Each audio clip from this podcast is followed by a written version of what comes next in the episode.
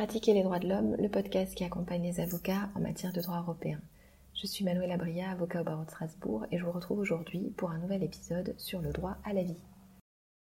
Un thème qui méritera sans doute plusieurs épisodes tant il contient d'aspects de développement, je commence vraiment aujourd'hui par un épisode général et extrêmement transversal. Le droit à la vie est garanti à l'article 2 de la CEDH et constitue, selon la jurisprudence de la Cour, l'un des droits absolus avec l'interdiction de l'esclavage et du travail forcé et l'interdiction de la torture et des traitements inhumains ou dégradants. Je vous propose aujourd'hui de commencer par une question. Qu'implique le droit à la vie au sens de la CDH Bien sûr, il implique pour l'État l'interdiction de porter atteinte à la vie. Mais ce droit ne s'arrête pas là. La Cour a développé tout un raisonnement en matière d'obligations positives. L'État doit prendre les mesures nécessaires à la protection de la vie et ne peut se contenter d'une obligation négative. S'agissant du droit à la vie, la Cour a dégagé trois catégories d'obligations positives à la charge des États. Première obligation, celle de pénaliser les atteintes contre les personnes, donc adopter une législation pénale dissuasive.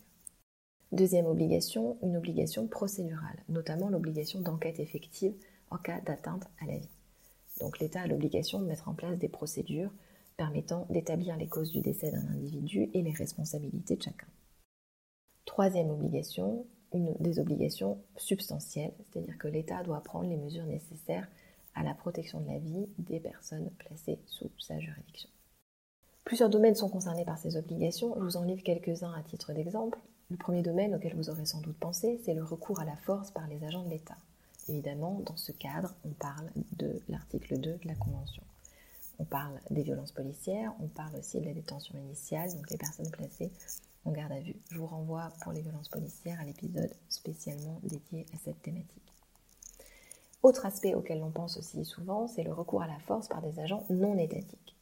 Là aussi, nous avons déjà euh, eu l'occasion de discuter ensemble des violences domestiques avec une jurisprudence assez riche de la Cour. C'est un thème euh, qui ressort hein, en matière de recours à la force par des agents non étatiques. La question évidemment euh, que l'on se pose pour déterminer l'obligation de l'État, c'est de savoir si l'État savait ou aurait dû savoir qu'il y avait un risque euh, pour la vie de l'individu. Troisième aspect, un petit peu moins évoqué, auquel on pense euh, un petit peu moins souvent en tout cas, c'est la protection des personnes contre elles-mêmes. Je pense là à deux catégories de personnes vulnérables, les personnes détenues, avec la question de l'automutilation en prison, de suicide en prison aussi, donc la prévention du suicide, les questions de santé, et puis je pense aussi aux personnes atteintes de troubles ou de maladies mentales. Là encore une fois, l'obligation qui pèsera sur l'État est différente en fonction de la situation et notamment de savoir si la personne est hospitalisée ou non. Quatrième aspect qu'on ne lit pas souvent au droit à la vie ou en tout cas que l'on a récemment lié au droit à la vie, c'est la protection contre les atteintes à l'environnement.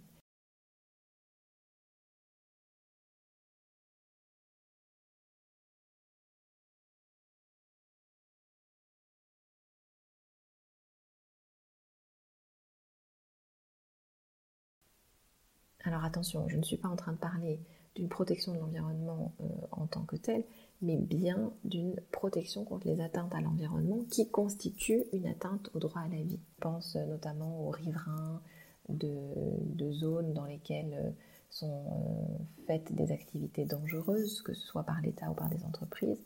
Donc il va s'agir de déterminer notamment si les personnes ont été dûment informées, euh, si les mesures de contrôle existent et sont mises en place de manière euh, suffisante et satisfaisante, etc. Il y a toute une jurisprudence euh, précise qui a été développée en ce sens. Dernier exemple, c'est, en lien évidemment avec l'actualité, la question de la santé. La Cour a, développé toute une jurisprudence sur le lien entre le droit à la vie et la protection de la santé. C'est extrêmement intéressant parce que le droit à la santé n'est pas protégé dans le texte de la Convention en tant que tel. La santé est un droit que l'on qualifie euh, d'économique et social, et il fait l'objet euh, d'une protection par la Charte sociale européenne, qui est un autre texte du Conseil de l'Europe. Mais la Convention européenne des droits de l'homme, qui garantit les droits civils et politiques, ne contient rien sur le droit à la santé. Il n'empêche que la Cour a développé une jurisprudence à travers l'article 2 et la protection de la vie, euh, notamment l'obligation d'assurer la protection de la vie des malades par une réglementation des hôpitaux publics et privés, par une mise en place de mesures utiles à leur bon fonctionnement. On a toute une jurisprudence précise sur ces aspects. On a aussi toute une jurisprudence sur la négligence médicale. C'est sur ce fondement, donc l'article 2 lié à la protection de la santé, que la Cour avait indiqué une mesure provisoire à la Russie dans l'affaire Navalny en août 2020. Souvenez-vous, cet opposant russe était tombé dans le coma après avoir été euh, empoisonné. Dans le cadre de la demande de mesures provisoires, la Cour avait requis plusieurs éléments relatifs à la santé du requérant. Elle avait demandé des informations précises sur son état de santé, elle avait demandé à ce que soit autorisé l'examen du patient par les médecins désignés par la famille, et elle avait demandé à donner accès euh, au dossier médical euh, du requérant, à la famille, notamment à son épouse. Donc ces aspects démontrent bien qu'au sens de la CEDH, la protection de la santé fait partie du droit à la vie. C'est grâce au développement de sa jurisprudence que la Cour fait ce lien donc entre la protection de la santé et le droit à la vie. C'est sur ce fondement donc que euh, pourront être portées, sont portées euh, devant la Cour euh, les différentes affaires qui concernent le Covid-19 et les mesures adoptées par les différents États européens depuis une année et demie. Donc il y a la question de l'obligation positive de l'État de protéger la vie, en s'assurant du bon fonctionnement de son système hospitalier. Donc on va avoir des requêtes sans doute qui disent que c'était pas assez, et on aura sans doute des requêtes qui disent que c'est trop.